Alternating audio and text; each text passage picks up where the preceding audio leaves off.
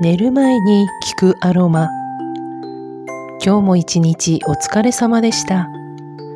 一日の締めくくりにアロマのお話でほっと一息。体も心も癒してあげましょう。こんばんは。セラピストの原美奈子です。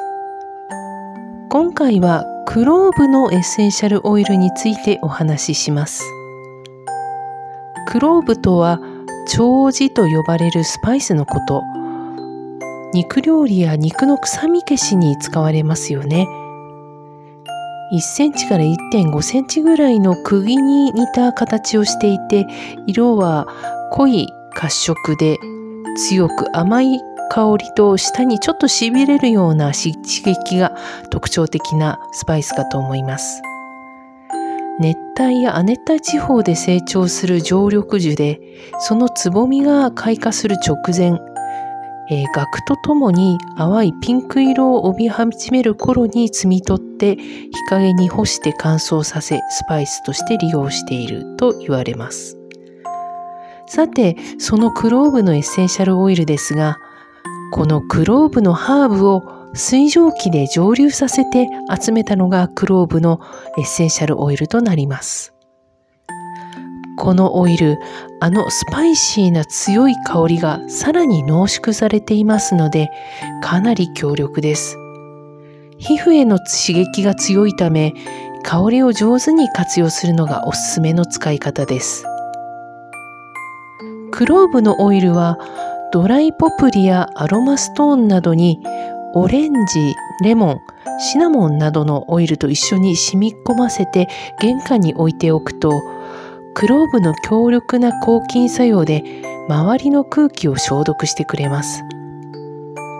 クローブが入っているそのブレンドオイルを毎日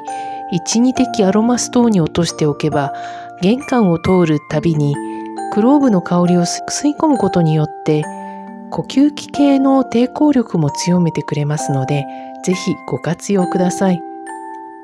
またこのクローブ、強い香りによる防虫作用もなかなかのものです。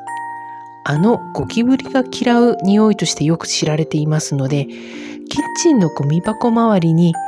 小さな陶器の入れ物にお塩や重曹を入れ、そこにクローブのオイルを垂らして、虫が通りそうなところに置いておくのもおすすめです。クローブの体への作用としては、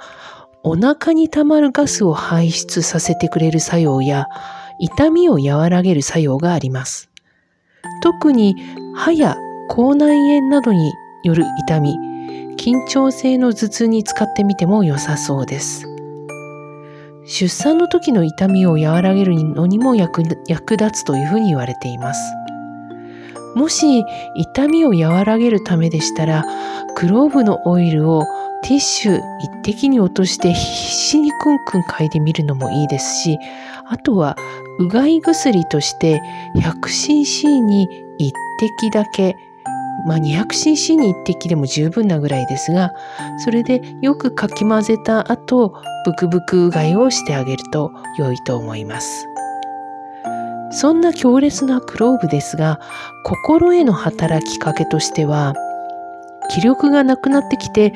感情面でちょっと弱々しくなった時に、積極的な気持ちにさせてくれて、記憶力を強化してくれます。また、クローブは実は性的なトラブル、インポテンツや不干渉を軽くしてくれるとも言われています。スパイシーな香りを香水で表現するにはクローブが使われるそうですが、それはどうも性的な魅力を引き立たせるためもあるようです。エッセンシャルオイルはクオリティの高いものをセレクトしてください。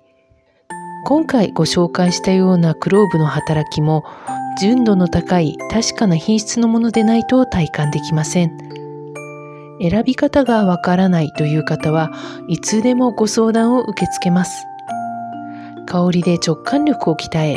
あなたの新たな可能性の扉を開いていきましょう。今回はここまで。明日もいい一日となりますように。おやすみなさい。